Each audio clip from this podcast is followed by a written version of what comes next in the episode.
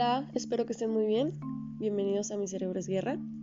Primero que nada, vamos a explicar por qué mi cerebro es guerra. Porque, y es algo muy curioso, y es porque si te pones a pensar,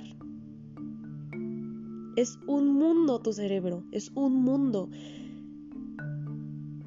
Y puedes pasar por un problema, te pueden contar algún chisme puedes ver algo que no querías ver y realmente tu cerebro hace una historia tan genial. O sea, hace una historia, así sea verífica, no verífica, hace una historia en tu cabeza.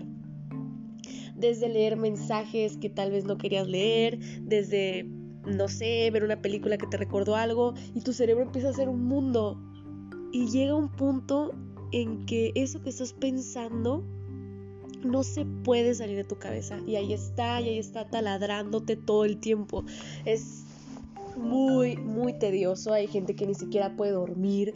Hay gente que muchas veces, obviamente, llora. Tiene muchas formas de zafarse de esos pensamientos. Pero realmente, ¿quién no ha tenido una guerra en su cerebro? O sea, y guerra me refiero todos contra todos, o sea, todos contra todos en mi cerebro. Es una guerra literalmente de opiniones, de pensamientos, de gustos, de no gustos, de recuerdos, de opiniones. El cerebro es grandísimo, el cerebro es genial, pero a la vez te taladra, te taladra tu vida, te taladra tu pasado, te taladra muchas cosas y es curioso porque por más que hagas yoga, por más que escuches podcasts, por más que hagas actividad física, por más que leas, por más que hagas otro tipo de cosas para distraerte de la guerra que está pasando en tu cerebro, no lo consigues, porque cuando algo se te mete en la cabeza, se te mete y ahí se queda durante un buen tiempo. ¿Qué será bueno para que esa guerra que hay en mi cerebro quede en paz por un tiempo, quede en paz por un momento, que en el momento en que yo esté a la 1, 2, 3 de la mañana llorando por la guerra que hay en mi cerebro, por lo que estoy pensando, por lo que me estoy imaginando, por cosas que me taladran, ¿qué puedo hacer? ¿Qué puedo hacer para poder dormir, qué puedo hacer para pensar en otras cosas, para poder dejar mi mente en blanco, qué puedo hacer realmente, cuénteme su experiencia, mándame un mensaje y dime cómo le hiciste, porque realmente es muy agotador, porque uno se agota de pensar, se agota de, estar ahí todo el tiempo pensando lo mismo te puedo decir miles, miles de temas en los que piensas. Te puedo decir qué piensas en tu exnovio, qué piensas en tu pareja, piensas que te engañan, en tu trabajo, en el estrés. Y te vas haciendo historias, te vas haciendo historias. Y si realmente eres como yo, realmente te vas haciendo una película, una película, una novela, y ahí te vas, te vas, te vas, y te vas taladrando. Y realmente depende mucho de tu ánimo, porque si estás muy negativo en el día, realmente te haces unas historias que ni tú te la crees y dices, Dios mío, ¿en qué momento estoy pensando esto sobre mí?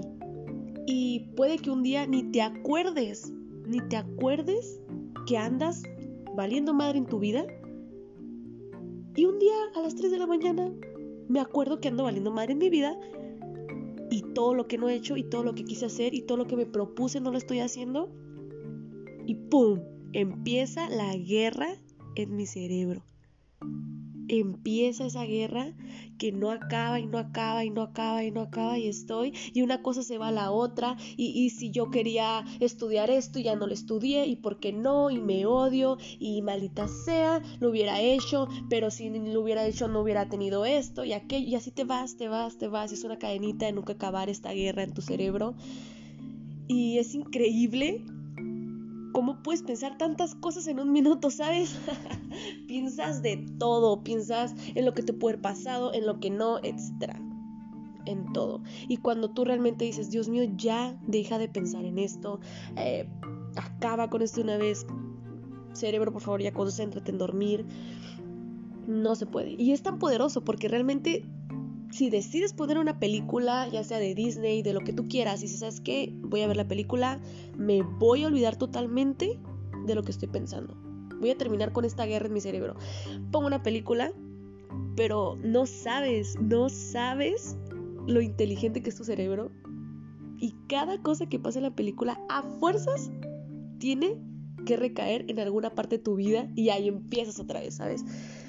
Yo creo y mi punto a, pensar es, piensa, o sea, piensa eso. Simplemente tiene mucho que ver lo positivo, lo negativo que es en tu vida o en ese día. Si estoy muy positiva, puedo creer, bueno, tal vez no hice, no estudié lo que quise, pero me está yendo bien, ¿sabes? Y ¡pum! Se acabó. No tengo por qué hacer una guerra en mi cerebro.